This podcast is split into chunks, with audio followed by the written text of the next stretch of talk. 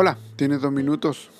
Hoy nos corresponde ver Mateo 18, versículo 15. Por tanto, si tu hermano peca contra ti, ve y repréndele, estando tú y él solos. Si te oyere, has ganado a tu hermano. El tema de hoy, bendición por lo que no hace. No fue el tipo de reunión que había pensado que iba a ser. Cuando la joven pareja primero se sentó frente a mí, yo pensaba que iban a hablar de su bebé que había nacido recientemente con un defecto cardíaco congénito pero no. Habían venido a decirme que en la crisis emocional de tratar con las múltiples cirugías de su bebé, se habían sentido ignorados y sin el apoyo mío como su pastor.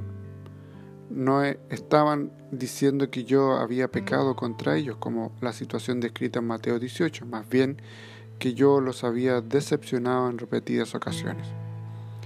En vez de enojarse, esta joven pareja había llegado directamente a mí para expresar sus sentimientos exactamente como los consejos que Jesús da en Mateo.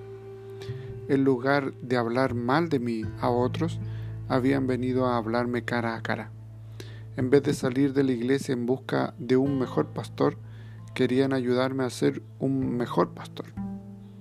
La enseñanza en Mateo 18, la esperanza de una restauración, estaba presente en una combinación de sus palabras difíciles, sus corazones cálidos y su negación a enojarse, chismear o salirse de la iglesia.